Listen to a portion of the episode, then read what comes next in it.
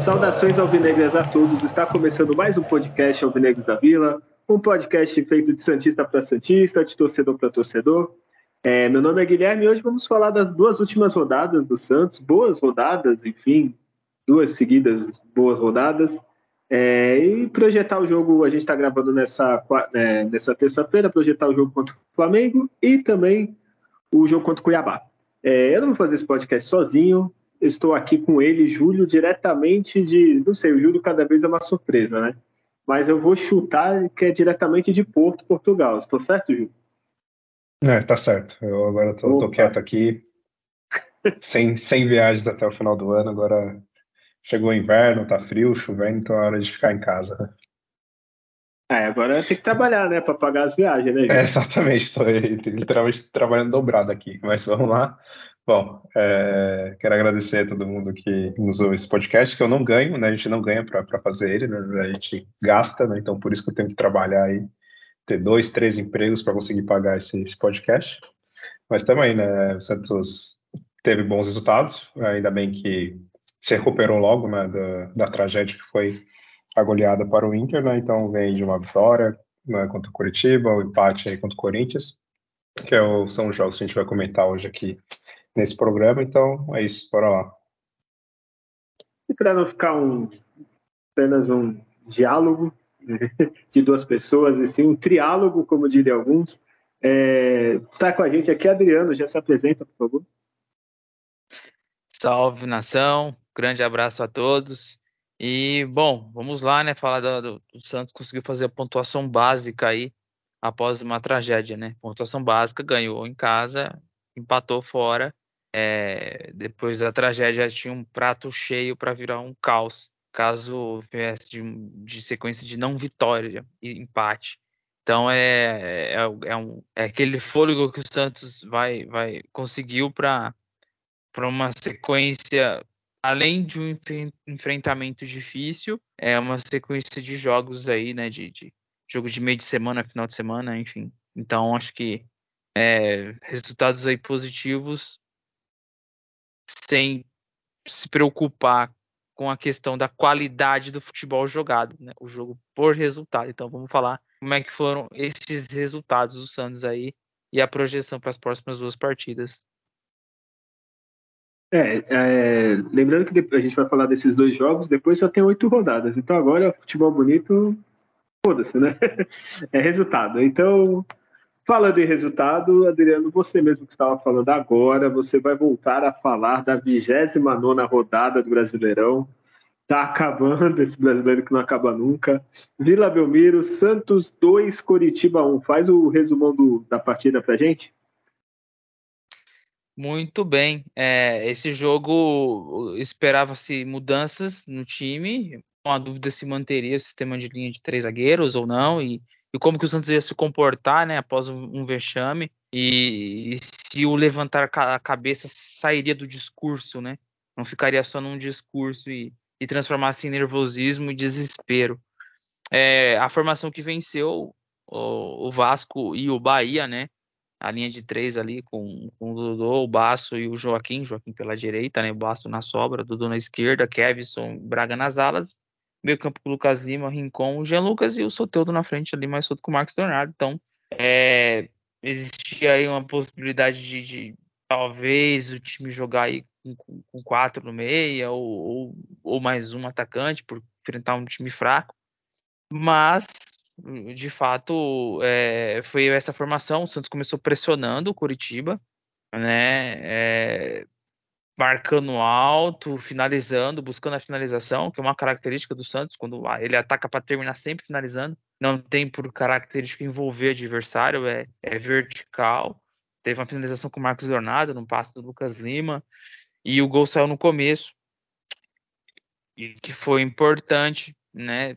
Você vai pro abafa, sai o gol, bonito gol de cabeça do Joaquim, uma cobrança né, da, de falta do Lucas Lima e, e, onde ela não busca a cabeça do jogador, mas ela, ela é uma bola que vai num espaço e ela é atacada, né, pelo zagueiro do Santos, que é difícil de se marcar, então 1 a 0 mas com poucos minutos após o, o Santos abrir o placar, ele, ele, ele, tem um pênalti absurdo foi marcado, né, com, com, a bola que bateu ali na mão do Dodô, com a bola que ia sair da área e mesmo com o VAR, a, incapacidade cognitiva, intelectual e inteligência do, do, do, do, juiz, do Wagner lá, aí de, de Nascimento, ele marcou, ele foi chamado no VAR para rever e ele confirmou a burrada da marcação.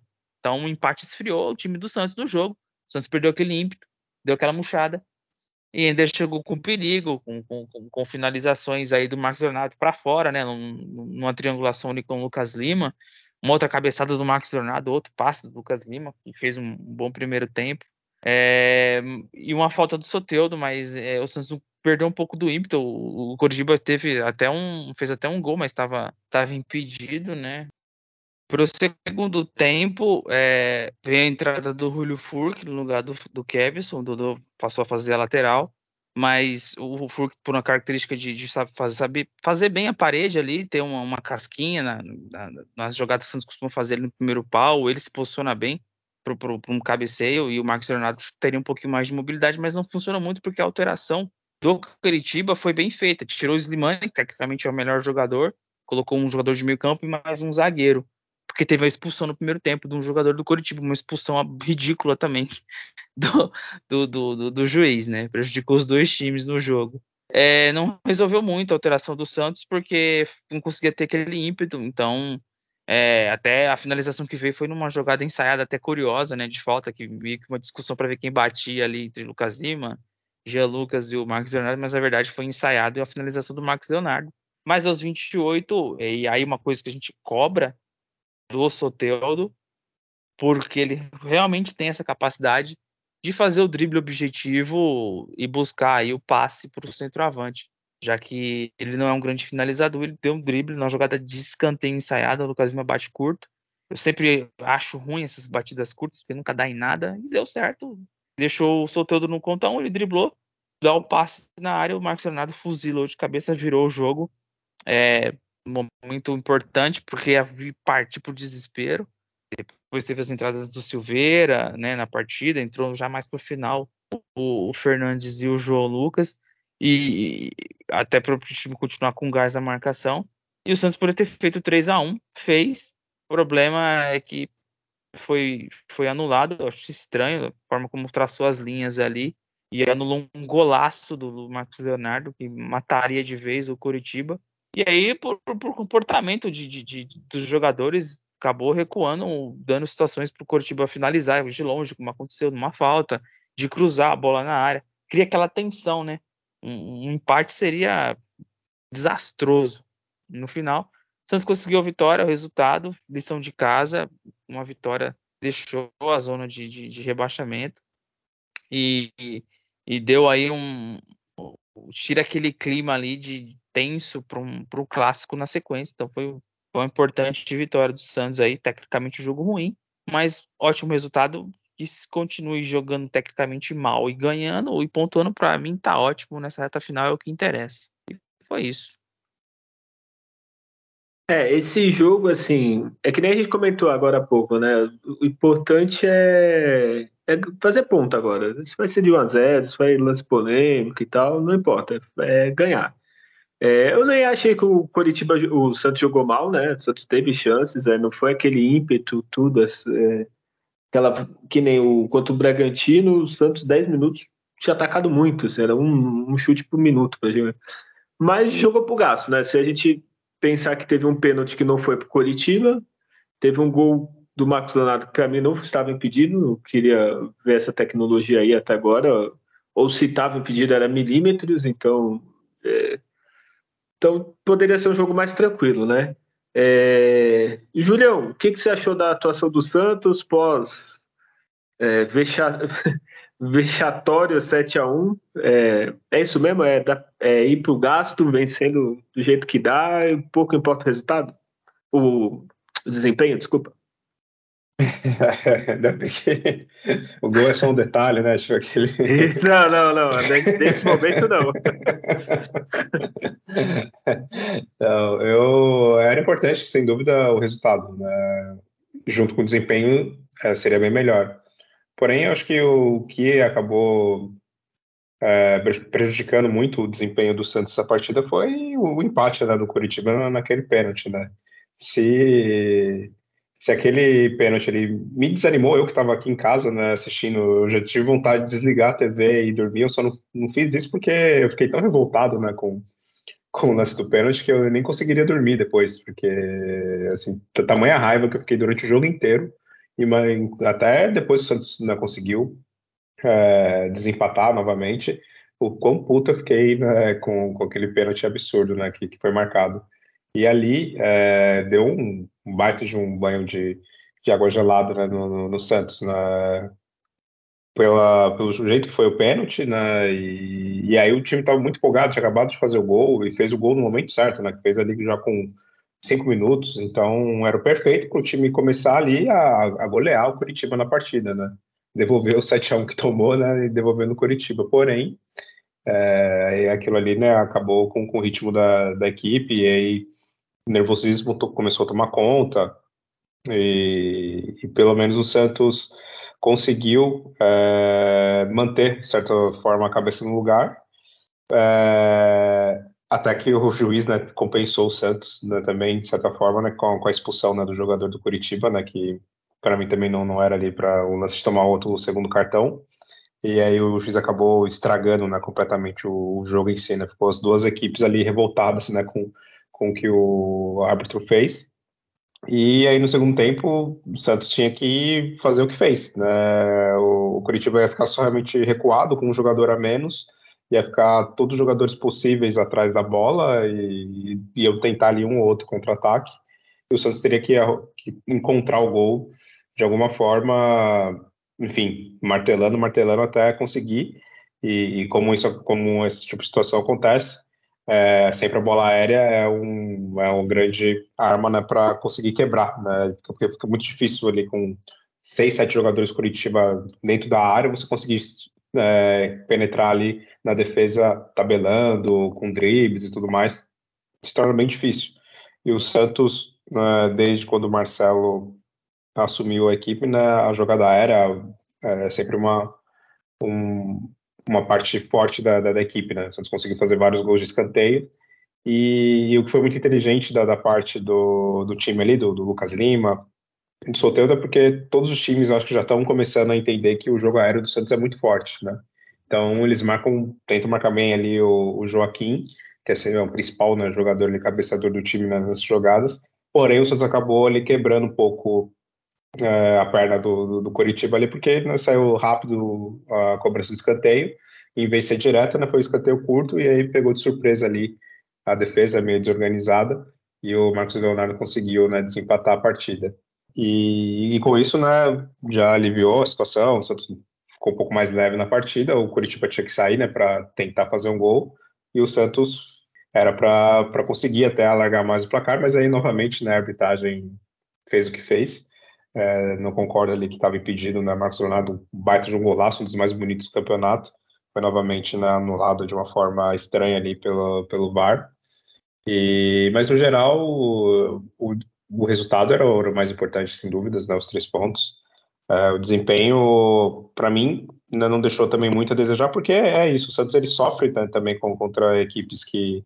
Qualquer, qualquer equipe, na, na verdade, né, é bem complicado você é, jogar contra uma outra equipe que só se defende, que só está atrás. E, e, como o Santos fez o gol cedo na partida, a intenção era que o Santos tivesse mais campo, mais oportunidade de gols, né, porque o Curitiba tinha que, que atacar, e com isso né, o Santos teria uma vitória tranquila, um desempenho bem melhor. Mas, né, como eu comentei já, com esse empate inesperado de uma forma é, lamentável né, de erro da, da, arbitragem, isso acabou quebrando o ritmo e tornou a partida do Santos bem complicada, porque o Santos é, nervoso com, com a questão do, do lance em si, nervoso na, pela posição na tabela. Era um jogo que o Santos não poderia perder ou empatar de forma alguma, né? Se o Santos perde pontos contra o Coritiba, seria uma tragédia é, das maiores e ia prejudicar a luta né, contra o rebaixamento. Então, por esses erros de arbitragem, eu acho que o desempenho foi aceitável assim do Santos nessa partida, né? E, e, veio junto o resultado que é que é o mais importante. É, o, uma coisa que dá para ver com o Marcelo Fernandes é, é, que pelo menos tem um mínimo de organização. Vai, tirando o jogo 7 a 1 né? Que aí não dá para falar muito, mas pelo menos dá para ver, mesmo o Santos jogando um time muito recuado, que nem já aconteceu várias vezes, a gente falava no começo do campeonato, vários treinadores que ficava só tocando bola para lateral e não fazia nada. Aí esse Santos, o pouco que o Marcelo Fernandes está lá é, é, tu vê que ele tem uma organização um pouquinho melhor, o Soteldo encosta no lateral, é, tem uma triangulaçãozinha, tem até uma jogada ensaiada que foi muito boa, né, Júlio? Não sei se tu, tu lembra do lance, que eles fingiram discussão e do Isso, nada o Max é. Leonardo chutou. É o melhor, parabéns a todos envolvidos. E eu caindo, eu falei, caralho, o Max Leonardo do Chilique. Nunca fez um gol de falta, deixa os caras. Aí eu caí e quase saiu o gol do Max Leonardo. É, mas pelo menos de uma organização, né? Não, não, é aquele time que, putz, tem um cara ferrou, ele vai ficar tocando pro lado, né? Tipo, é, ele consegue furar, tudo bem, Curitiba é uma baita defesa, é um time que vai cair, mas consegue furar um pouquinho o, a marcação adversária. E, Adriano, esse, essa escalação é 100%, né? Essa aí tá invicta. É sim, ela tá invicta, por isso que eu acredito até que, que justificou se manter, mesmo com a, com a partida anterior desastrosa de alguns jogadores, mas da grande maioria ali é, é os que vinham jogando ali atrás, manteve-se. Mas a volta do João Paulo, Jean Lucas e o Soteldo é um, é um recurso técnico é que a mais, então essa formação é, as partidas que tiverem a próxima oportunidade de, de, jogar, no que não vai ser a próxima, por exemplo, é, ela, ela, pode pode ser mantida. É muito bem. E Julião, tem, tem data julho desse jogo? Sim, temos data julho. Uh, e, e tem o, quantos centímetros o Marco Leonardo não estava impedido de impedimento? Tu tem esse número? é, provavelmente ali, pelo que eu calculei, era uns 2 centímetros ali de, de não impedido. Sobra. Ele sobra, exato. Porque eles marcaram ali a linha no, no cotovelo né, do, do Marcos Leonardo e, Pô, é, e acho que nem é a linha foda. foi na, na ponta do, do pé do, do zagueiro né, no Curitiba. Mas também, assim, é uma má vontade né, do cara querer anular um gol daquele, né? Vou te falar, vai ter um golaço, ia fazer 3 a 1 enfim, o jogo já tava ganho pro Santos. Os caras têm a coragem de anular um gol daquele, mas enfim. Sabe, Sabe o que parece? Quando o teu chefe vai sair às 18, 6 horas, tu vai embora, ele pede coisa 5 para 6. É, ah, não, vamos ver se já tô fazendo aqui, ó. Falou. Pô, e, e, o foda é o critério, né? Cada hora muda, né? Agora o ombro, uma hora é, tem que ser a linha do tronco, né? Tipo o ombro. Aí uma hora vale a mão, aí uma hora é o cotovelo. Porra, padrão zero. Já mudou várias vezes no campeonato, mas beleza. Enfim, lamentável a anulação daquele gol. Bom, mas vamos lá para os números. É, Santos e Curitiba. Santos teve 63% de posse contra 37% do Curitiba, que não é algo normal. Né? Normalmente o Santos sempre tem abaixo de, de 40% de posse.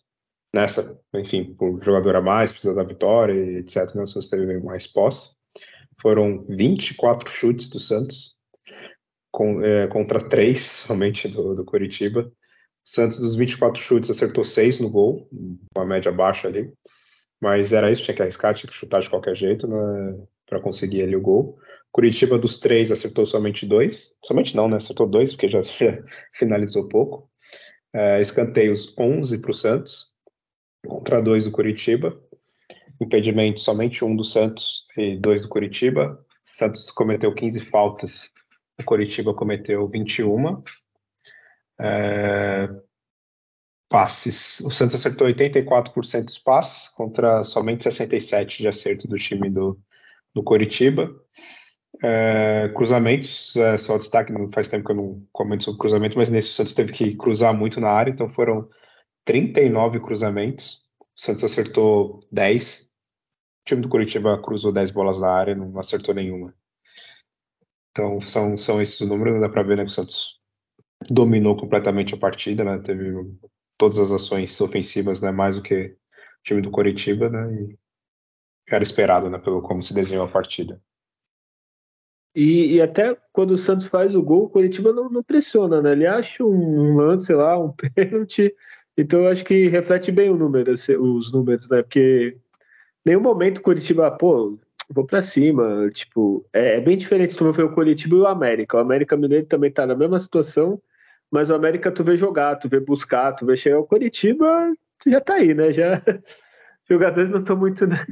Aí que caiu. Até tem jogadores bons, né? Bons, né? O Adriano tem o, aquele Natanael, tem o Vitor Luiz que bate bem na bola, tem o tinha mais um zagueiro que eu acho que é novo, né? Mas nada, né, Adriano? É, não, é. O, o Slimani, que destoa, né? Porque tem muita qualidade, experiente. É muito bom o lateral Natanael, realmente. Consegue tanto ofensivamente ter boas escolhas, como defende bem. Mas o Robson, né? O Robson é um jogador que, que a gente vê sempre nas equipes que ele tá jogando, marcando gols. Mas, assim, é, em termos de postura e o coletivo do Curitiba deixa a desejar e mostra porque que eles estão nessa situação. A defesa é bem. Tem o Henrique, né? Henrique interminável ali na zaga. Então. É, aposentado, né? Você vai ter aposentado antes de Curitiba cair, mas tudo bem. Tá com o passaporte Quando... aí pra CB carimbado. Eu, eu, assim, estou chutando, mas eu acho que o Henrique já deve ter o beirando os 40, não? Eu não sei, tu pode de cabeça. Aqui. Mas deve estar. 37, 37. É, Aí, ó, tá vendo? É, é, talvez pra Série B, né? Eu sei que ele é identificado com a torcida e tal, mas não sei, né? Às vezes é. Não adianta só identificação. Mas enfim, esse podcast não é sobre Curitiba. É, vamos melhores e, é, melhor e pior do, da partida. Adriano, começo por você, o pior da, dessa partida, tirando a arbitragem. É, um dos piores dessa partida, eu, eu não, não gostei do Jean Lucas. Para mim, o Jean Lucas foi o pior ali, junto com, com o Baço, meio inseguro nas ações ali. Os dois jogadores, para mim, deixou a, a desejar. Olha aí, nomes que você não costuma votar, né? Não. é, eu tô bem em dúvida, então vou esperar o Julião e eu colo de vocês. Vamos lá, Julião. Bom, eu vou escolher o Dodô, porque, no geral, assim, o time do Santos não sofreu muito defensivamente, ofensivamente, né, fez o, o que dava para fazer. Eu vou botar no Dodô porque ele participou do lance do pênalti, por mais que não seja culpa dele, mas quando a bola foi cruzada na área, quando eu, eu vi que ele ia pro lance, eu, eu não entendi o que aconteceu ali. Eu não sei por que ele não conseguiu cortar a bola ele deu uma furada ali, né? A bola foi para trás, aí voltou, bateu no braço dele. Então ali eu já, já até imagino que você poderia tomar um gol naquele lance ali, né? Porque ele furou no, na, na, jogada, mas o, o, o atacante Demani não conseguiu dominar. Mas por ele ter participado dessa jogada bizarra, né? Do, do, do pênalti. E durante o jogo também ele pouco ajudou, seja defensivamente ou ofensivamente. Depois ele se tornou lateral, né? Com a saída do, do Kevson. Então não, não desempenhou muito bem. É, mas concordo também com o Adriano que o João Bastos também mostrou ele um pouco inseguro, tendo algumas falhas. Mas como não foi muito exigido, né, o Curitiba só depois no final do jogo que ele voltou a tentar pressionar um pouco mais, né? Mas então pelo, pela furada ali fica sendo o Dodô.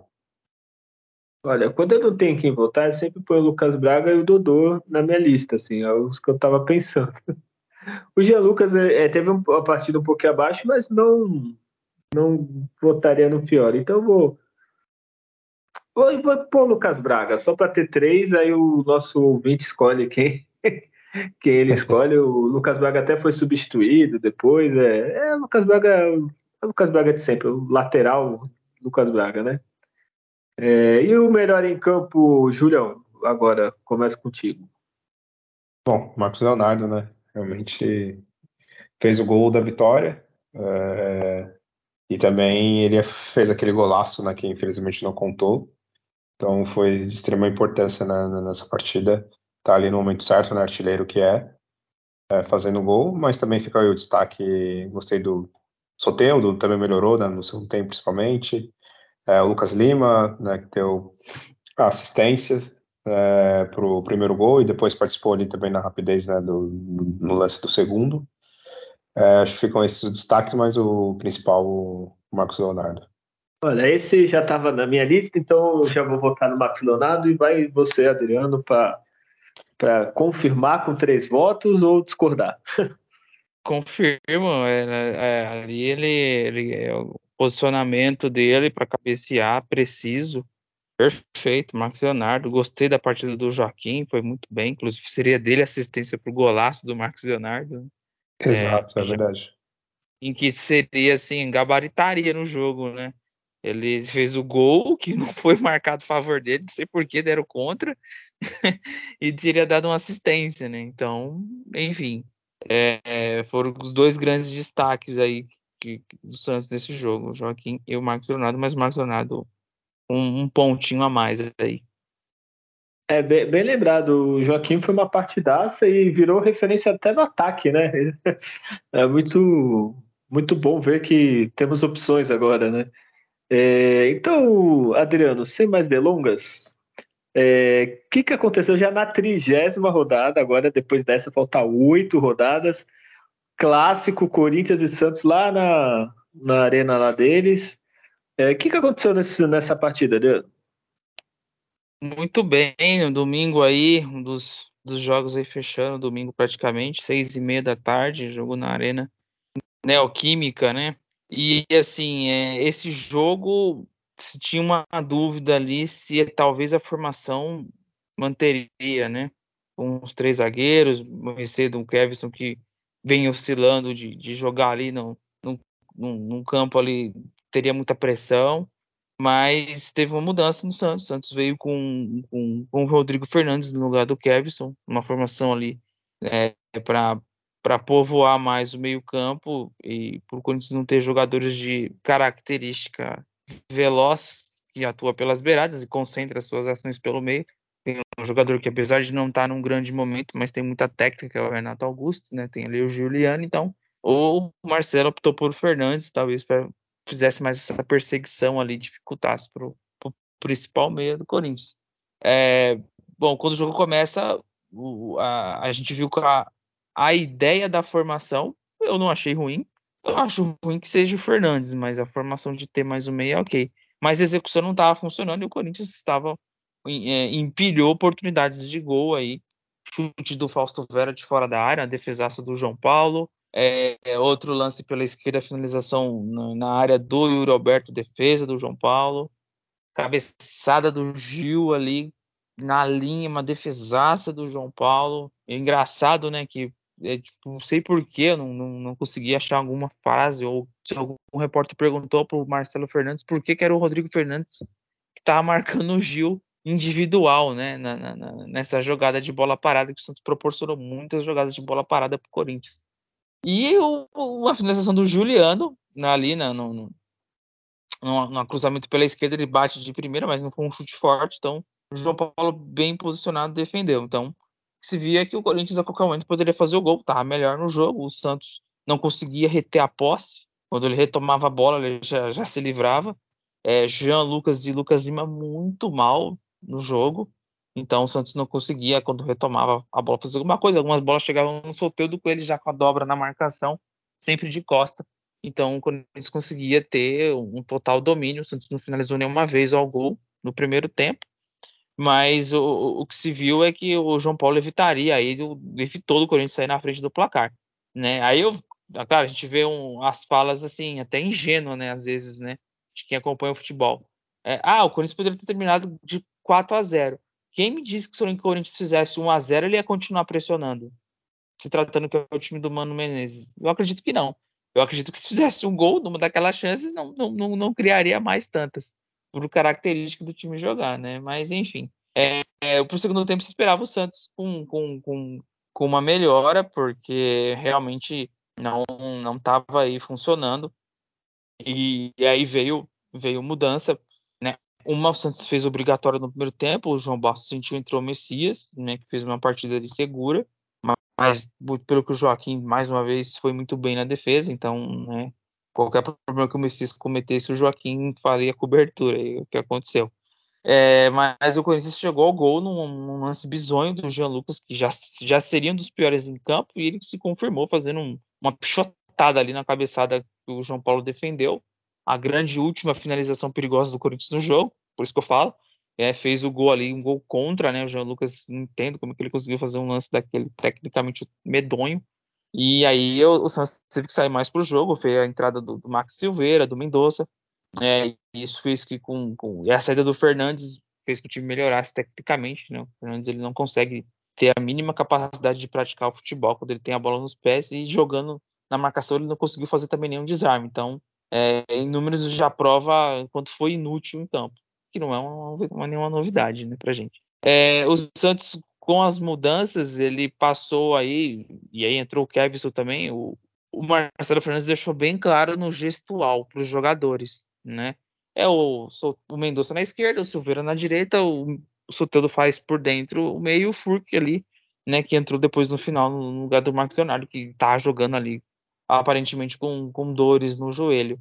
É, e o segundo tempo, né, até antes das alterações, se finalizou no, logo no começo com o Lucas Lima, numa boa trama no contra-ataque, e, e, com o Marcos Leonardo também, que acabou chutando para fora. Né? Então mostrou que estava começando a entrar no jogo, e o Corinthians com o gol recuou, é, é, sequer aproveitou chances que poderia ter de contra-ataque. O jogo tecnicamente era, era ruim também, até porque o gramado apresentou aí problemas na drenagem, né? Deu para perceber no primeiro tempo. E, e, e, o Santos teve uma boa oportunidade com o Silveira, o, o Gil tirou ali em cima da linha, e aí no final, né, já nos acréscimo, uma, uma jogada ali individual, Soteudo aparecendo em jogo grande, espero que continue assim, espero que queime minha língua para mudar a opinião a respeito que eu tenho desse jogador. Ele foi muito bem num, num contra um, né, passou pelo primeiro marcador, no segundo o Bruno Mendes não acerta o bote, né, põe o pé na frente, o Soteldo acaba atingindo porque é um lance em sincronismo, não tinha como o Soteldo sequer cavar é onde ele ia pisar, então ele tem um bloqueio, pênalti, se ouviu muita discussão, não sei porquê, em termos desse lance, o Daronco foi no VAR, muito claro, e tem um choque ali, e é pênalti bem marcado, né, não, não vou nem perder muito tempo comentando a respeito dessa situação porque a gente já viu de pênaltis absurdos serem marcados. Esse foi um erro do bote do zagueiro, atingiu o jogador do Santos, fim de papo. Mendoza pegou a bola, chamou a responsabilidade, bateu com segurança, né? E seria o Soteudo que seria batedor, mas ficou o Mendonça. Estava confiante, o um empate por uma partida que o Santos poderia ter perdido aí pelo, pelo volume de jogo do Corinthians no primeiro tempo. Ele conseguiu um empate no final, um, um ótimo resultado, um, diante das circunstâncias e porque eu acho que sempre sempre o Santos joga mal na, nessa, na arena, Corinthians, né? Até com times melhores do Santos assim, sempre tem muita dificuldade e conseguiu um empate ali no final e tá ótimo. Infelizmente para o jogo contra o Flamengo na sequência a gente perde o Marcos Leonardo porque cavou um amarelo por não poder fazer um melhor tratamento ali do joelho, mas da nossa espinha dorsal, né, que é João Paulo, Rincon, Jean Lucas, Solteiro e Marcos Leonardo, o Marcos Leonardo tem um melhor substituto dentre, em comparação com os demais, que é o Julio Furco, que eu acredito que possa fazer aí uma suprir bem essa ausência. E tá aí esse ótimo empate, Santos 1, Corinthians 1. Julião, eu não, começando o meu jogo, eu comecei a me preocupar, falei, pelo jeito não vai dar certo, né? Porque João Paulo salvou todas, né? Vai ser óbvio que ele vai ser eleito melhor em campo. Me surpreenderia muito de vocês não votarem nele. Mas o que importa agora é que a gente tá falando, resultado, né? Ah, e desde já digo que eu acho que não foi pênalti no Soteudo, não sou cara de pau. assim, eu acho que, sei lá, pode até encostar, mas eu, se fosse contra o Santos, eu estaria puto. Então, eu vou ser sincero, eu acho que não foi pênalti no Soteudo. Mas não estou reclamando. É, quanto o Corinthians é ladrão que rouba ladrão, né? Enfim. É, Julião, é, o, que, o importante desse jogo é só o resultado ou tu consegue ver coisas boas do, da partida? Ah, coisa boa é depois é os corintianos chorando, né, por causa do pênalti. Isso é, sem dúvida, é a melhor coisa, né, você viu? Todos reclamando, eles que são sempre Pô, muito é... cansados de ser beneficiados né, esse ano. Né?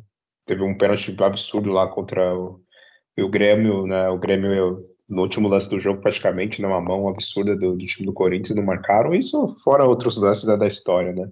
Mas o, o, melhor dessa partida, sem dúvida, foi só o resultado. Eu acho que dá para tirar. Tem a lição que é, o Santos não serve para ficar com esse elenco, com, com esse time que tem, só jogando atrás, só jogando pelo resultado. Né? Ele demonstra uma fragilidade absurda, que é a defesa. Você está aí há 20 jogos seguidos, né, tomando gol. É, o time não consegue passar de jeito nenhum em branco, né? Quando não é o adversário que faz o gol, o próprio Santos faz o gol contra ali, né? Isso também é uma coisa que vem empilhando gols contras né, nesse brasileiro. Coisa que tem que melhorar ali a atenção dos jogadores na hora de, de tirar uma bola. É, e o Santos ele não serve para ter esse tipo de, de, comportamento. Né? Quando o Santos foi para cima no segundo tempo, né, mudou um pouco a característica, conseguiu assim ter as ações, conseguiu ali ameaçar o time do Corinthians, né? tomou não muita mais pressão. O João Paulo não precisou é, fazer tantos milagres assim, né? Que foi só depois do, do gol né, que o Santos se ligou um pouco mais na partida, né?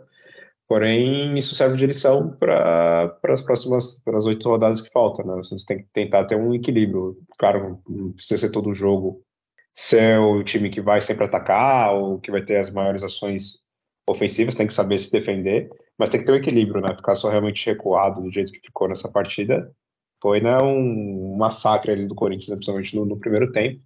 É, a diferença que a gente tem agora no gol, o João Paulo, se fosse o Vladimir, duvido ali que conseguiria fazer o tanto de, de defesas que o João Paulo fez. Também concordo com o que o Adriano comentou, se o Corinthians faz o primeiro gol lá no primeiro tempo, não sei se seguiria é, atacando da mesma forma e exigiria tanto depois né, do, do, João Paulo. É, teve a diferença do jogo contra o Inter, que foi, se tomou o gol ali logo no início e depois é, teve todo as falhas né, do, do do, do, Vladimir, que foi deixando o, o emocional do time né, no chão e aconteceu o que aconteceu. Nesse jogo, o Santos tomou muita pressão, né, tomou é, vários lances, né, o João Paulo ali fez grandes defesas, é, ou então a defesa ele tirou no último lance, cortou ali, né, num lance de perigo, mas é, a diferença é, é, que acredito que o Corinthians não realmente seguiria com, com aquele ímpeto né, para querer armar uma goleada e tudo mais, não, não costuma muito ser a característica desse time, é, e o Santos também provavelmente aprendeu né, o que passou com, contra o Inter e teria uma outra postura, que foi o que teve né, nesse jogo. Tomou um gol, voltou a, a, ser um Santos que a gente lembra muito do passado. Né? O Santos gostava muito de fazer isso. Né? O time começava mal a partida, ali recuado, aí tomava o gol, aí do nada começava todo mundo a jogar bola, começava a pressionar, conseguia empatar, conseguia às vezes virar a partida. Né? Então é, o Santos lembrou, né, Santos de, de, domingo agora contra o Corinthians, lembrou essa fase do Santos de aquela coisa meio que de sem vergonha, né? O time sabe que tem potencial, sabe que pode atuar melhor na partida, adota uma tática que, que não é das melhores e aí acaba sofrendo, né, meio que à toa. E aí, de, de detalhes da partida, coisas pontuais, assim, primeira falha absurda, né, do, do Jean Lucas, né, no, no gol, ele fez uma partida horrorosa, né, acho que é uma das piores dele com a camisa do Santos, não só pelo gol contra, mas o desempenho dele em, em geral na, na partida. E é, é, um pouco ruim, porque é um jogador de extrema qualidade, né? É, foi uma das melhores contratações do Santos. Né? Ele é muito importante que ele esteja bem, jogando bem, porque a qualidade que ele tem faz muita diferença ali para o time do Santos.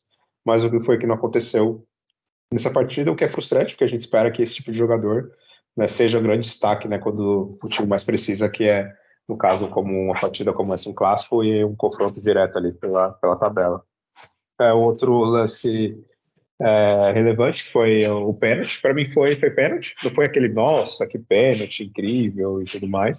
Porém, foi. O Soteldo tentou passar, o cara colocou o pé, o Soteldo dele não mudou a direção do pé ali, ele foi realmente seguiu a passada, porque tem muitas vezes que o, que o atacante faz isso, né? Ele, ou ele dar uma passada antes ou tenta alargar uma passada para tentar um contato. Ele não, ele seguiu normal, estava num lance bem veloz ali também.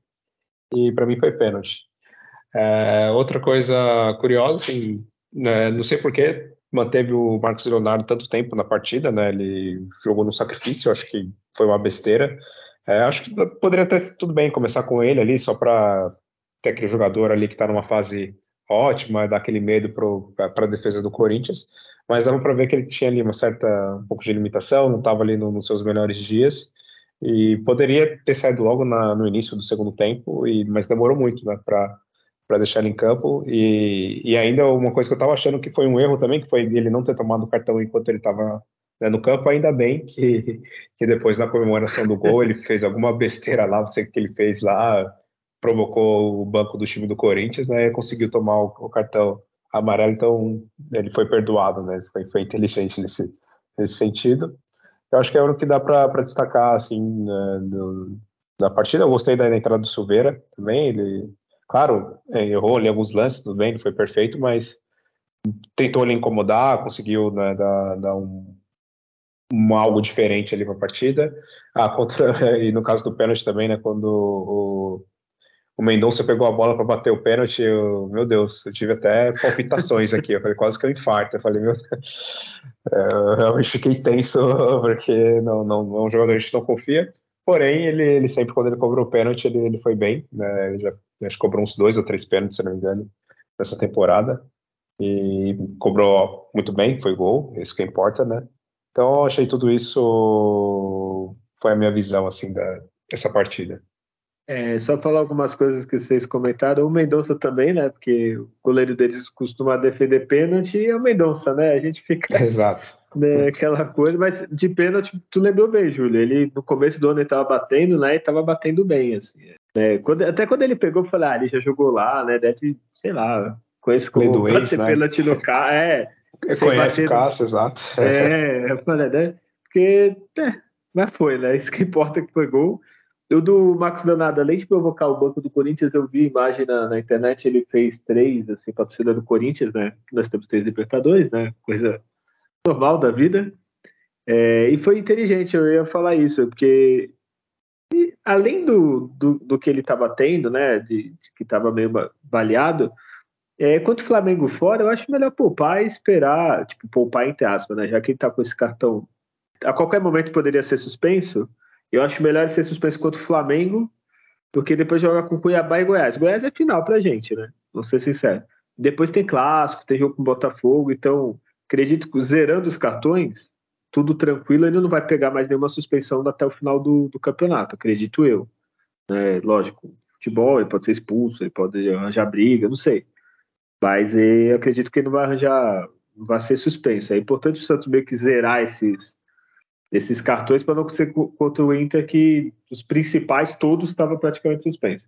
É, Adriano, o Santos precisava arranjar um equilíbrio para jogar fora de casa, né? Que tem jogadores bons como o Soteudo, velozes, né? Tem até o Mendonça, que a gente critica, mas é veloz. O Marcos Leonardo é rápido e não consegue encaixar contra-ataque, não consegue. Uma coisa é você ficar na defesa e, tipo, pô, o Corinthians mal atacou. Mas não, o Santos ficou na defesa, ficou mal na defesa, porque o João Paulo fez. Depois o Júlio deve ter os números aí, é, sei lá, fez 10 defesas difíceis, 5, 7. É, precisa arranjar um equilíbrio aí, ou pelo menos a defesa não sofrer tanto, ou conseguir sair no contra-ataque, né, Adriano? Sim, é, é, nos jogos contra fora Bahia e Palmeiras, chamou a atenção que o Santos conseguiu sair para o jogo nesses jogos, né? E esse contra o Corinthians é tecnicamente alguns jogadores realmente que a gente precisaria que fizesse essa saída. Tanto o Lucas Lima, que poderia vir um pouquinho mais para buscar ou se desvencilhar do seu marcador ali, ele jogou mais pela direita. E o João Lucas, nossa, foram, deixaram muito a desejar, então isso pesa. Eu achei curioso que o Santos enfrentou um Palmeiras em condições de, de, de não ficar tão desigual, assim, não ser tão. não oferecer tantas oportunidades, né? E, mas aí isso, isso é o reflexo de um time que oscila muito e de que ainda repete menos que deveria algumas formações. Vezes tem que fazer um encaixe mesmo de formação contra alguns adversários, mas fora de casa, é, durante os minutos do jogo, você tem hora que você vai marcar um pouco com a linha um pouco mais baixa mesmo, normal, mas é, ter uma saída melhor coordenada, né? Uma velocidade na decisão dessa saída. Isso faz a diferença. E não conseguiu fazer isso contra o, contra o Corinthians. E fez um primeiro tempo assim, realmente não estava nem enfrentando um time que está voando no campeonato, né? Ou que é, supera, é, é bem superior, fosse o caso de um. Como o RB Bragantino, por exemplo, né, quando jogou, né, um time muito mais forte que pressiona até melhor, do que o, o, o time do Corinthians. Então, é, dá para buscar uma melhora nisso que ó, não, não, não gostamos, dá para melhorar essa postura, se defender, claro, um pouquinho melhor, mas saber sair dessa, dessa situação de pressão né? Tem, é, é, é um aspecto a se melhorar. Né? O Santos ele é um pouco mais vertical, ele finaliza um pouco mais, cria, mas falta esse esse equilíbrio aí nessa postura de, de jogo fora de casa. Tanto que ao sair atrás ele rapidamente virou a chave e passou a, a, a ter o controle das ações aí ofensivo, né? E, Júlio, esse empate foi importante também porque não deixou o Corinthians esgarrar, né?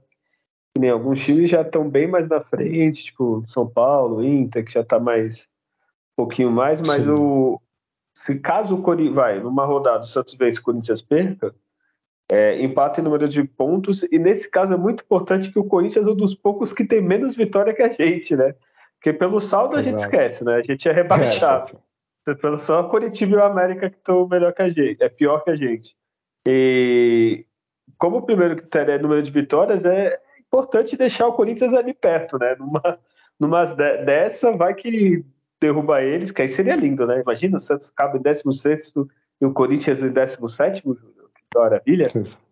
Isso, ainda sabe com o mesmo número de pontos ainda, só pela diferença de vitórias. Né? Mas eu não quero essa emoção, não. Eu espero que também você não, porque né? vem o tapetão, né? Se acontecer isso. É, tem isso também, é verdade. Vamos chamar o VAR, né? Lá do... E aí vamos, acabar rebaixando o Santos.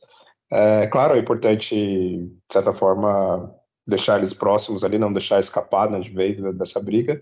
Porém, também agora vai afunilando, né? Vai, vai ficando menos times ali né, naquela briga. O Bahia tá, tá ali agora voltando também.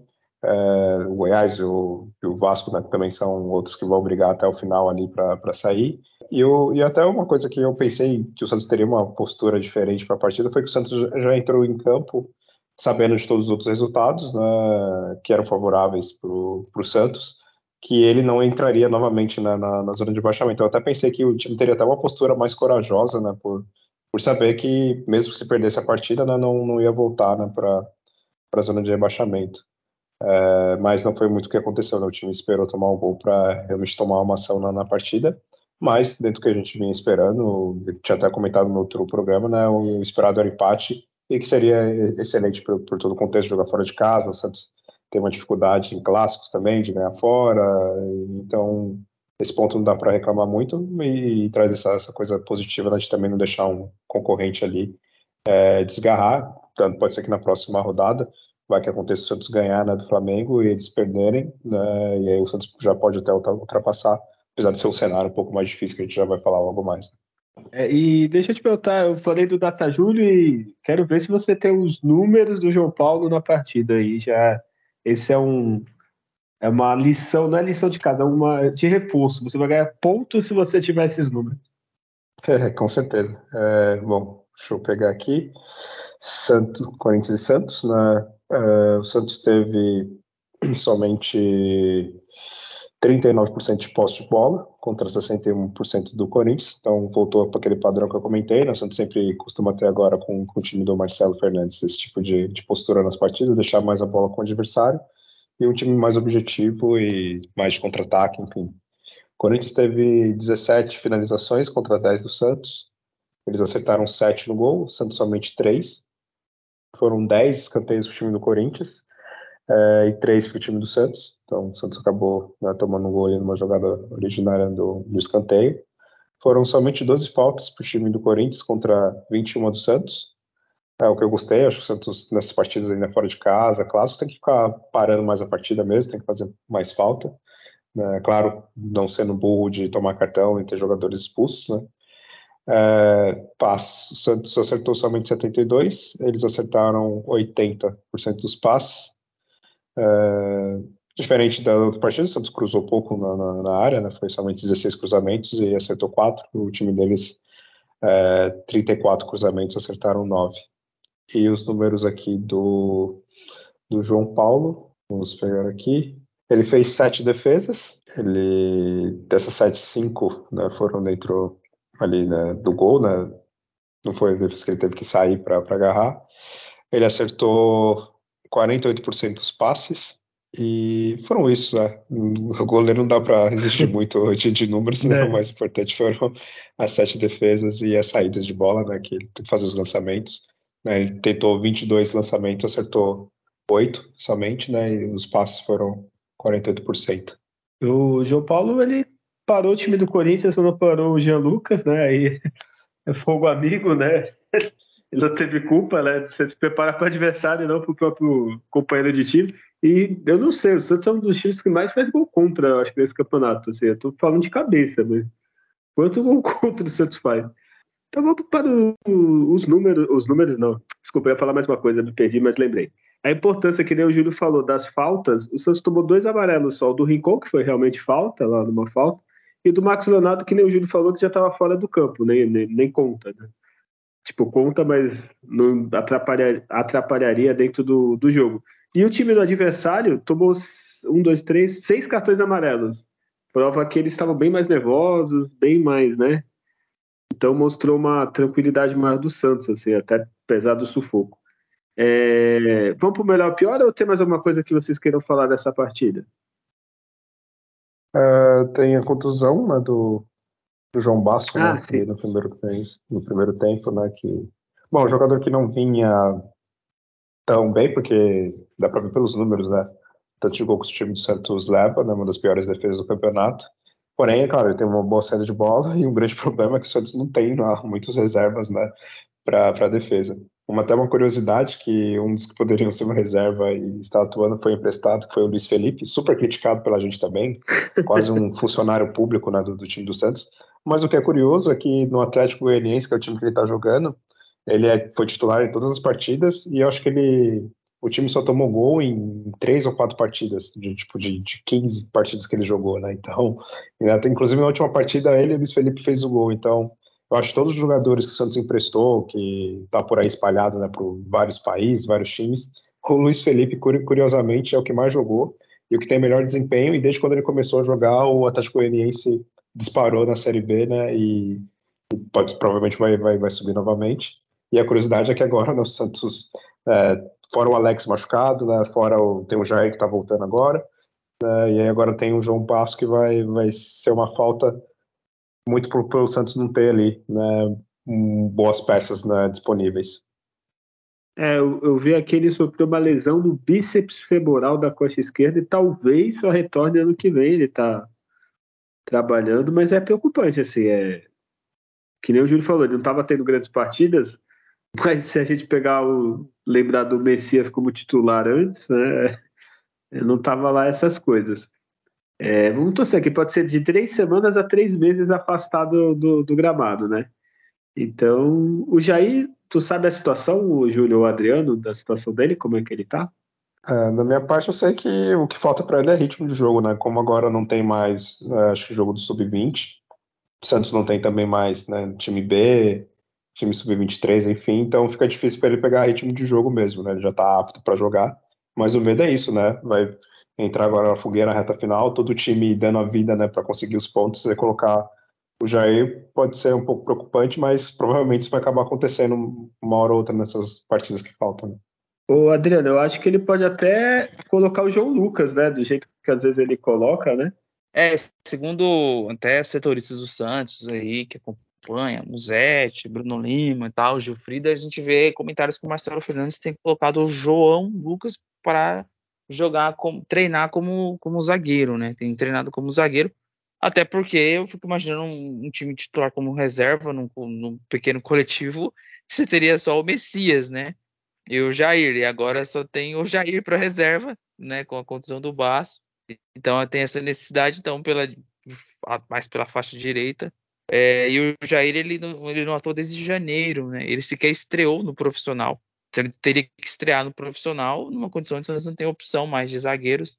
Então acho que se conseguir já começar ele pôr em minutos, se de preferência for contra o Cuiabá, né? É, é, é, um, é, é uma situação que vai precisar, porque o Joaquim tem dois cartões. Então ele pode ser suspenso aí, e, aí o, o, apesar de ser na fogueira que o Jardim entra, ele é fora da curva, né? Ele, ele, ele vinha, a gente não sabe como que vai ser esse aspecto da contusão do joelho que pode impactar, mas ele vinha assim para depois do Rodrigo ser a grande revelação da base do Santos, né? Depois de Marcos Leonardo, ele seria esse, a grande revelação. Então, é, vamos ver como que ele vai. Ele já vem já uns dois meses treinando aí com um profissional e foi relacionado já em dois jogos, então talvez o aspecto físico ele tenha condição, mas vamos ver aí como ele se comporta entrando, né? E ele vai jogar. Tomara aí que ele seja desses mais um desses milagres que o Santos tem tido nessa nessa luta contra o rebaixamento, né? Surge aí mais um menino que, que acaba segurando a bronca, né? Vamos esperar. É, vamos ver. Qualquer coisa também tem, não sei, a disponibilidade, mas pôr um rincão na zaga, talvez. Assim, isso eu pensei agora, mas não sei. Eu só esqueci de perguntar pro, pro Júlio, que eu acho que ele é mais fã. Quando antes do jogo tu viu que o Rodrigo Fernandes era titular, o que, que você achou? E você esperava que o Jean Lucas ia jogar pior que o Rodrigo Fernandes? é verdade. É, tanto que eu também foi a mesma sensação do na hora que o Mendonça pegou a bola, né, e foi para cobrar, foi quando eu vi o, o Rodrigo Fernandes, né, titular, assim, começou a dar pop, palpitação, é, adormeceu o lado esquerdo do corpo, né, então, assim, é, foi uma sensação, sensação, bem ruim, assim, de ver ele voltando ao time titular da, da equipe, ainda mais um clássico, né. E fez uma partida fraca também, é, a sorte dele, vamos dizer assim, né, agora que a gente vai falar do pior e do melhor, né, foi a atuação trágica né, do, do, do Jean Lucas. Ele também mostrou a, a ruindade de sempre. Olha, então já que você puxou aí o melhor e pior, eu, vou, eu já vou falar uma coisa assim. Eu digo que ele foi fraco, o Jean Lucas foi desastroso, né? O Rincon também foi fraco, na minha opinião, assim, não foi nada demais. Eu acho que o meio de campo do Santos foi muito, muito ruim. Eu acho que grande parte da, da pressão que o Santos sofreu é por causa desse meio de campo. Mas aí já, já emenda aí, Júlio. Volta aí no, no pior primeiro, vai.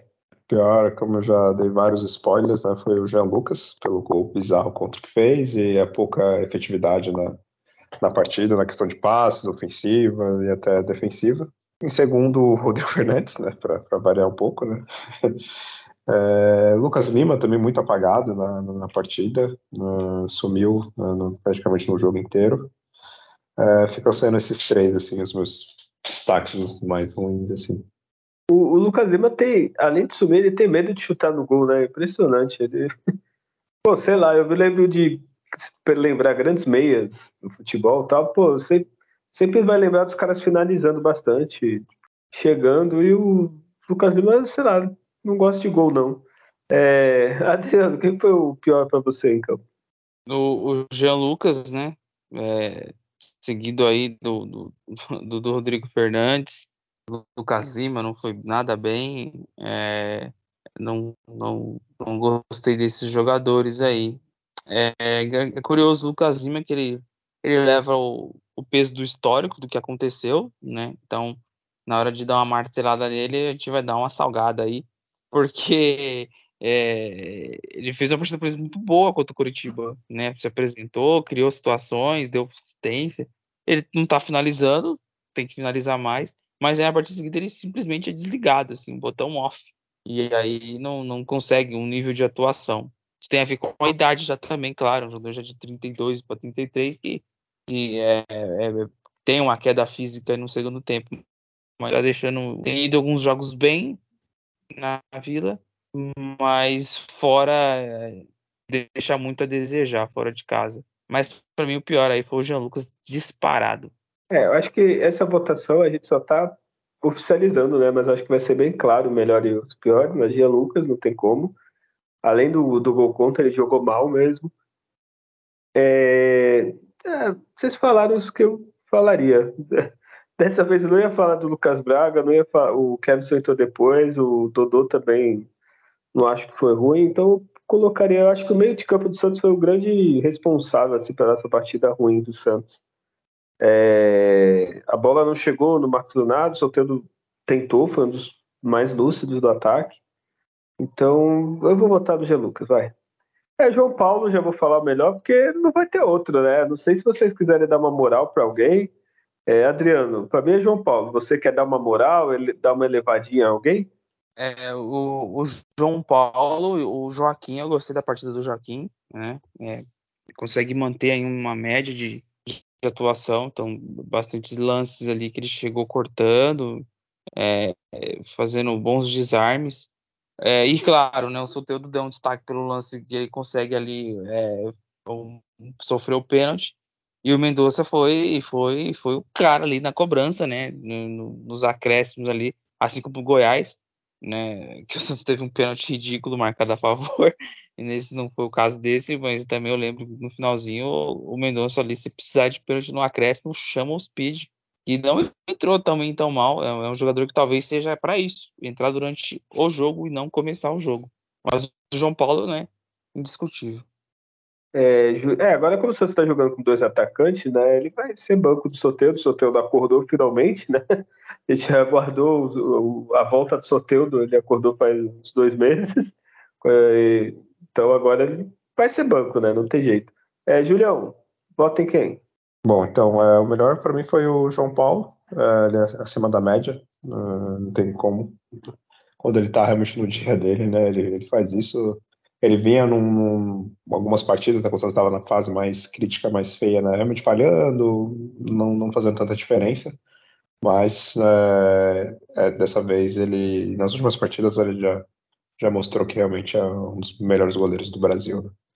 E para dar algum outro destaque, né, claro, o Soteudo pela jogada ali do pênalti também, até pela humildade também de deixar o, não sei se foi humildade ou meio de tirar o dele da reta também, né? Deixar o Mendonça bater. Ah, ele né? pipocada ali, ele pipocada assim, acho que não tá é... 100%. Quando o jogador ele quer, ele ainda mais pênalti, né? O cara não vê a hora de ter um pênalti para ele bater, né? E, e, ele ali, ele aproveitou também tu, que o Marcos Leonardo não tá, né? Que é o, é o batedor oficial, né? E, mas ele deu essa pipocada aí, mas tudo bem, vou, vou, vou pôr na conta da humildade dele. E, mas o Mendonça também, porque não é fácil no clássico, o último minuto ali, basicamente, você né, tem um pênalti para cobrar na casa do adversário e, e, bateu muito bem contra o Cássio, que é um, um ótimo pegador de pênalti. Outro destaque, o Joaquim também, sigo o não comentou, muito bem na, na, na partida. eu acho que são. São esses sempre gosto do Júlio Furk, né? Entrou sempre ele tomando decisões corretas, é, dominando bolas difíceis, conseguindo ter clareza na hora de, de dar os passes. Também, uma hora ele também ele quase participou num lance ali com, com o Silveira, poderia ter, ter saído um gol. É, são esses os, os meus destaques. É, então é isso, vamos. Vou falar algo. Não tem nem muita notícia né, antes de fazer a projeção. Adriano, o, o Furk está suspenso. Ou o Furk, não. Marcos Leonardo está tá suspenso. A gente já falou da lesão do, do Baço, então o time deve substituir com o Messias e o Furk, é isso mesmo ou tem alguma outra escalação que você viu? Eu não temos ainda nenhuma nenhuma notícia de formação, óbvio realmente é, joga Messias e joga o, o e, eu não sei como que o, o Marcelo Fernandes ele vai analisar, pode ser que volte a linha de três. É, o time que eu acho que o Marcelo Fernandes vai mandar conhecer no Fernandes. Ele vai entrar ali com, com a linha de três, com o Messias, Dodô e, e o Joaquim. Volta o Kevson para lateral, com o Braga mantido, no meio com o Rincon ali, Jean, Lucas Lima, Solteiro e Furt. Eu acho que pode ser que ele vá com esse time. Não é o que eu faria. Né? Eu faria uma linha de três também, mas com João Lucas com a função de ficar encostado no Bruno Henrique ali né? E não entraria com o Lucas Lima, deixaria o Soteudo pelo, pelo meio solto, com o Silveira no ataque, com o Silveira fazer uma função ali de, de tática também, de, de acompanhar ali o, o Ayrton Lucas e, e o, o, Silveira, eu, eu, tenho gostado da entrada deles também no jogo, assim como, como o Furk, como o Júlio muito bem analisou.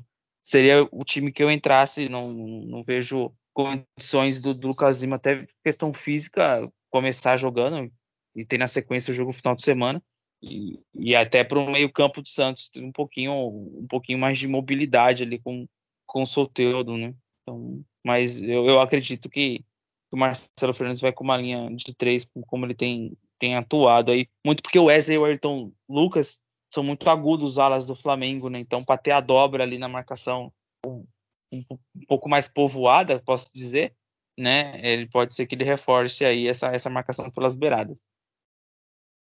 Vocês falaram do Silveira, eu ia comentar também, é que surpresa, né? Eu, eu jurava que ele ia ser aqueles jogadores que ia jogar um jogo e sumir, aqueles jogadores de empresário, né? É, mas não, vem jogando bem. Eu esqueci o destaque, viu, Júlio? do, do título do seu xará pelo, pela LDU, né? O direito a bater ah, é pênalti, né? É, saia do Santos seja campeão. É um meme pronto, mas. Título fiquei, por... fiquei chateado com a derrota do, do Fortaleza. Ah, o seu irmão ficou feliz, né? Porque torce pro Ceará. Acho que eu torço pro Ceará, mas jamais, nem, nem chamar atenção. Né? É, mas o, uma pena o Fortaleza ter perdido um pênalti para finalizar. O menino lá era só bater no meio, ele quis cobrar no canto, não perderam. É, pênalti é assim mesmo. Foi uma pena a é. perda aí. Mas Johan Julio tava on lá. E o Marinho também perdeu um lance lá que se jogar e podia ter batido pro gol, ter passado, né, Marinho? Mas tudo bem. É... Ah, a última notícia aqui que eu tenho antes do, do palpite, do, da projeção aqui, é que o Santos e São Paulo fizeram um acordo. É, o São Paulo vai mandar o jogo contra o Bragantino aqui na Vila, uma coisa bem estranha, diferente, que eu não gosto, mas faz parte, né? É, o Santos não vai cobrar nada e o Santos vai ter direito a mandar um jogo no Morumbi que também não vai ser cobrado nada extra, né? É, provavelmente o Santos vai usar ano que vem, né? Quando tiver a reforma do estádio. E é isso. É estranho, mas é bom, né? Pelo menos no ano que vem a torcida é, vai ter mais possibilidades de jogos na capital, interior, essas coisas com a reforma. É, mas merece, é bom o Morumbi. O Morumbi é um estádio legal, um estádio grande. Fica muito distante do campo, fica, mas é, é bom para o Santos diversificar um pouco. É, e agora vamos para a projeção, né? Que essa notícia eu só comentei, porque não tem muito o que fazer, muito o que falar. É, o Santos vai jogar agora, eu digo, nós estamos gravando na terça, quarta-feira contra o Flamengo, talvez hoje, se você estiver ouvindo logo quando lançar esse programa. É, contra o Flamengo, a nossa vantagem é que é no Mané Garrincha, melhor do que no Maracanã ou, ou no Rio, acredito eu. É, Julião, o que, que você projeta para esse jogo? Que assim, era bom pelo menos um empatezinho, né, Júlio? É, o ideal, assim, que é como se fosse uma vitória para essa partida, seria empatar, porque manteria o Santos ainda fora da zona de rebaixamento, né? Mesmo se o Vasco e o Goiás ganhar, né? Se o Santos empatar, ele, ele consegue ali ainda ficar fora, que seria muito bom para depois voltar a jogar em casa, né? Contra o Cuiabá. Porém, eu imagino ser muito difícil, o Santos né, meio desfalcado, é, também os jogadores estão ficando cansados. Né? Eu vi aí um comentário né, de um, colunista comentando que, que, fizeram aqueles testes de sangue está muito alto lá o nível de CK, que é o que identifica né, o cansaço e probabilidade né, de lesões musculares. Então, eu acho que vai ser muito difícil o time do, do Flamengo estar tá melhorando né, com, com o Tite. Então, projeto uma derrota de, de 2 a 1 um. Mas, mas ô, Júlio, tem uma coisa boa, assim, eu acredito. Que o Goiás pega o Bragantino em casa e o Vasco joga fora com o Cuiabá. Eu acho difícil os dois ganharem, assim, os é. dois, assim. Talvez um ganhar, outro empatar, assim. Os dois ganhar eu acho difícil, assim. Quem sabe o Goiás vai dar um empatezinho ali, que aí o Santos continua fora da. Ah, não, tem o Vasco. Se o Vasco ganhar, o Santos perder, é verdade. Mas, vamos lá, são partidas difíceis para ele. Vamos manter o otimismo. É, Adriano, Santos e Flamengo, o que, que você espera? É, eu espero uma derrota, né? Essa entra naquela conta de partida surpreendente. Como eu falei na, na, na, na, na derrota do, do, do, Inter, né? É, o Santos que vai carregar ele, além do apoio da torcida, são as individualidades. Isso ficou evidente contra o Corinthians, né? Então, há o que se fazer muito coletivo, mas não tem muito tempo mais para isso. Então, as individualidades Pode ser que do Soteudo, do João Paulo uma grande noite, um Julio Furque, onde ele tem uma jogada que, que se o Santos tiver a possibilidade de descer um contra um do Soteudo pela esquerda e dar aqueles cruzamentos para a área, nós temos um centroavante para essa característica para a bola alta. Mas para mim o Santos perde de 2 a 0, algo assim, porque é o, a superioridade técnica vai ser assim, vai muito grande e o Santos não vai conseguir talvez aguentar um enfrentamento no jogo físico de você ter intensidade, de marcar forte, de, de conseguir fechar muitos espaços, porque pode ter um declínio físico muito grande no segundo tempo contra um time que ficou aí, não, não atuou no final de semana e já vem, vem se preparando melhor. Então, é, num, num jogo desse, é, a parte técnica, física né, e tática. O Santos, taticamente, é cru ainda. Fisicamente, ele pode sofrer e aí, tecnicamente, nós temos essa única chance numa situação aí de individualidade mesmo.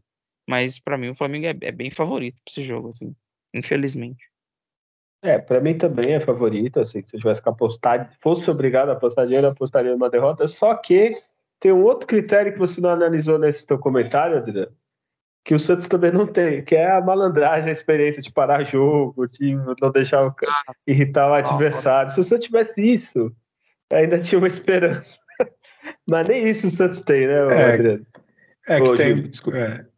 Ah, não, desculpa também, talvez, Adriano. É, uma coisa talvez possa ser positivo para o time do Santos é que não vai ser no Maracanã, né? Vai ser lá no, em Brasília, né, no Mané Garrincha.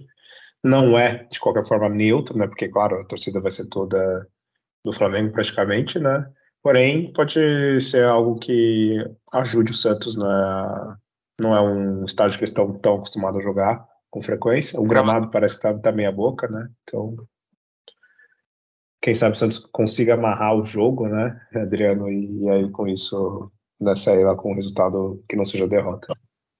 Tem, tem que ter um encaixe tático perfeito, como foi aquela vitória em 2021, né, de 1 a 0 um gol do Marcos Leonardo, que o Marcos Guilherme costurou todo ao lado esquerdo ali, ofensivo do Santos, e cruzou, o Marcos Leonardo fez o gol, né? É, é um, é um jogo para conseguir fazer algo parecido, tá, tá ótimo. E os últimos confrontos têm sido de muitos gols, né? Foi 2 3 a 2 aí, tanto ano passado, né? Foi 3 a 2 como no primeiro turno também desse ano, então pode ser um jogo de muitos gols, enfim, mas é a escola Tite, né? Então, saiu perdendo, já era.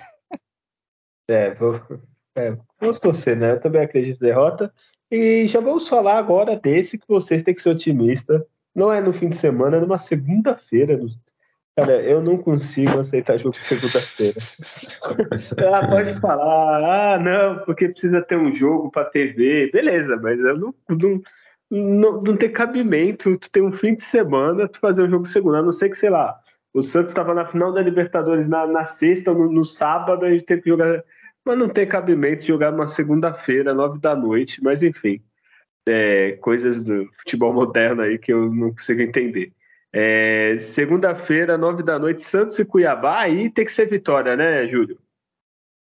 É, é obrigatório vitória embora né, temos que ficar em alerta que o time do, do Cuiabá é um time encardido, né, principalmente fora de casa, é um time que tem um bom desempenho, né, uma das melhores equipes né, pontuando fora de casa, estão em quarto, né, se for contar né, os pontos conquistados fora de casa. Né, eles tiveram 15 partidas com 7 vitórias, um empate e 7 derrotas. Né, então, assim, ganharam agora né, do Botafogo, né, o líder, por enquanto, né, não sei até quando esse Botafogo vai ser líder. E vai ser uma partida difícil. O Santos tem que também tentar abrir o placar ali cedo na partida, tomar cuidado também questão de arbitragem, com erros individuais. Porém, para mim, vai ser uma vitória. E o mais curioso é que vai ser uma vitória que o Santos não vai tomar gol. Então vai ser 2 a 0 para o Santos. Vai ser algo inacreditável assim, para esse time. Né? O Santos não, não vai tomar gol e vai ser 2 a 0 Olha aí, agora senti otimismo. Adriano, bom que nessa rodada que o Santos enfrenta Cuiabá, o Vasco joga em casa com o Botafogo, que nem o Júlio falou que tá perigando, mas se eles querem ser campeão, uma hora tem que acordar. É, e o Goiás pega o Curitiba fora, mas é, penso eu, se eu, tô, se eu sou jogador do Curitiba, ah, vou ganhar do Goiás pelo menos para dar uma, uma respostinha ali, né, para fingir que eu ainda tô no campeonato.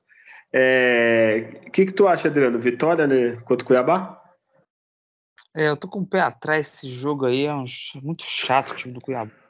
É, eu acho que talvez um, um, eles jogarem um pouco mais solto, se eles batem o, o, o Vasco, eles praticamente se livram de vez mesmo do, do rebaixamento. Né? Eles chegam a 43 pontos e muito provavelmente seja nessa faixa de 43, 44, então eles talvez tenham jogos um pouquinho mais tranquilos, né? Mas é um time que o Santos goleou jogando ano passado na Vila, então é um time se você furar eles, o bloqueio deles aí que se defende muito bem, é, pode ser aí um, um, um diferencial mais sensação de tropeço nesse jogo aí de empate do Santos. Eu espero que seja vitória, mas eu não estou confiante na vitória contra o Cuiabá, sinceramente. Vem de uma sequência de jogo Santos, né? Então tem um desgaste físico. E eu não entendi esse jogo ser na segunda-feira e o Santos depois jogar na quinta contra o Goiás fora. É assim, o Santos joga quarta-feira, deve estar quinta já em Santos, e por que não jogar domingo, né? Aí joga na segunda e na quinta, na outra semana, já já enfrenta de novo, né? Um jogo fora, né? Desloca para Goiás. É, eu não acredito em vitória do Santos contra o Cuiabá também, não. Acredito em, em empate. Ser bem sincero. Olha, eu, eu, vou ser sincero com você, Adriano. Otimista eu nunca estou. Mas a é, gente, a gente acredita. A gente torcer e sempre está, né? É, eu vou postar a vitória contra o Cuiabá. E, Adriano, olha que pecado, assim. Agora pensando no, no, no comércio do negócio. O Vasco está lutando para não cair. Vai enfrentar seu rival que está em primeiro, que é até a próxima rodada. E vai jogar segunda-feira às sete. Olha, olha que merda pro campeonato. Assim. Pô, esse jogo é domingo às é. quatro. É, é, porra, é, eu não entendo isso. Mas enfim. É, é tá, enfim. Pô, segunda é, às mas... sete. Aí o cara chega do trabalho às seis, sai às seis, chega às sete e quarenta, vou ver. Ah, porra, esse jogo assim é, é, é, domingo ou sábado, que seja, mas domingo às quatro, domingo às seis, sei lá. Fala aí, Júlio. É, não, esse horário é bizarro, né? Mas o que eu ia comentar é para dar também um pouco de esperança, que é algo que eu tinha acho, talvez comentado no outro programa, que o Santos tem um desempenho bem melhor nesse, nesse retorno. Está é, em nono, vamos dizer assim, né, na, na, classificação do retorno, está à frente do Botafogo, por exemplo, né, que é o líder e tudo mais. É, somente a dois pontos do, do, time do Flamengo, então, assim, o desempenho do Santos é, é, um desempenho aceitável, né, esse do segundo turno, o, desde também como, quando o Marcelo assumiu a equipe, então acho que é algo que dá para a gente considerar, assim, também para para dar um pouco de, de, confiança, quem sabe conseguir surpreender né, o Flamengo né, nessa quarta e também né, enfrentar o encardido na Cuiabá, que nesse retorno já não faz uma boa, uma boa campanha, nesse retorno o Cuiabá é somente o, o 16 né, nesse retorno, então quem sabe eles, mesmo que ganhando do, do Vasco, né, que possa vir um pouco mais empolgado, o Santos consiga né, ser superior né, e vencer. E, e, o Cuiabá que pode ser decisivo, né? Na, fazer zona de rebaixamento. Pega o Vasco, pega Santos, depois pega a Bahia. Mas o Cuiabá, o Goiás, eu acho que depois ele pega, ou já pegou. Não, o Goiás ele pegou recente. O Cuiabá que tá ali, ó. O Cuiabá é o time mais estranho desse campeonato, junto com o Bragantino. Falo, falo entendido. Enfim, é isso. Faltam só oito jogos para a gente acabar esse sofrimento ou começar o nosso sofrimento novamente mas tudo vai dar certo. Julião, já se despede aí da galera. Bom, agradecer a todos que ouviram mais este programa. E é isso, né? O Santos é, conseguiu se reorganizar novamente, voltar a pontuar novamente depois do, do vexame que passou. E mostra que, que tem futebol, mostra que tá, tá bem, assim, para conseguir é, não passar né, um vexame maior que, que foi a, a derrota para o IT, que seria né, o rebaixamento. Tem que ficar ainda em alerta é, não não não está distante, está ali somente a dois pontos, então é um dos grandes concorrentes ali para o rebaixamento, então tem que lidar cada partida como uma final, com atenção, é, e o mais importante é sempre pontuar. Né? agora chegou numa fase do campeonato que você não pode mais ficar ah, três, quatro jogos sem vencer, porque isso seria fatal né, nessa briga contra o rebaixamento. A gente tem também ainda continuar ali secando né, os rivais, que o outro empate, que o outro perca a partida ali, num confronto direto, né, que seja algum empate, para que o Santos possa né, contar com toda a ajuda possível, né, não só com as suas forças para se livrar o mais rápido disso. E seguimos em alerta, né, né, porque teve dois resultados que positivos, assim, que, que a situação mudou muito, né, então esperamos aí voltar na, na semana que vem, após o jogo de segunda-feira, né, para para ver o, como é que está a situação, que, que sejam resultados positivos. É isso. Adriano, último recado. Agradecer aí a todos mais esse período aí que dedicou nos ouvindo.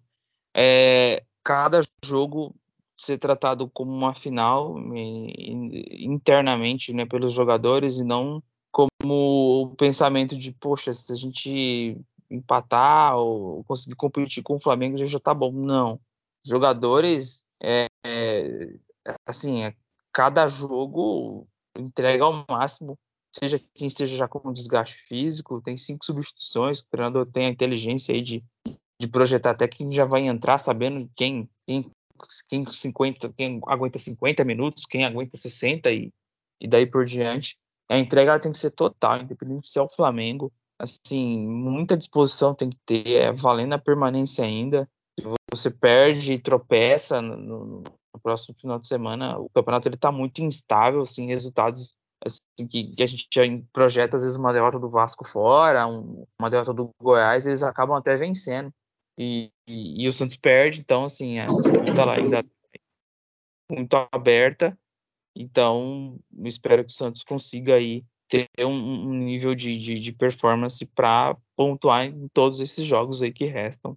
Né? Se for perder, que se perca só mais um e nenhuma mais, e que seja. Se fosse o, o 7x1 fosse o último, a última derrota, tá beleza, nós não vamos cair, mas é, tem que ter entrega máxima para essa partida contra o Flamengo, é valendo no final, é valendo a permanência na, na Série A.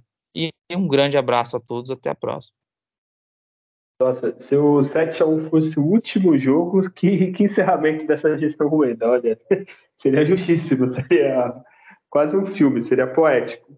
É, enfim, é, falamos bastante do Santos, semana que vem a gente volta, que nem o Adriano falou, após esses dois jogos. Ah, se tudo der certo ainda fora da zona do rebaixamento, nos distanciando aos pouquinhos cada vez mais, é hoje é um, dois, três, até a hora que quatro, cinco, seis e esquecemos esse esse passado recente de tristeza. É, Lembre-se, é, antes de encerrar, passe a palavra é, para o seu amigo, mostre o podcast para algum cientista que você conheça. Às vezes ele quer estar aqui com a gente conversando é, nessa mesa virtual, como se ele fosse mais um integrante desse, desse podcast. É, semana que vem a gente volta e lembre-se sempre, em nascer, viver e no Santos morrer é um orgulho que nem todos podem ter. Tchau. É o filho, o santo divino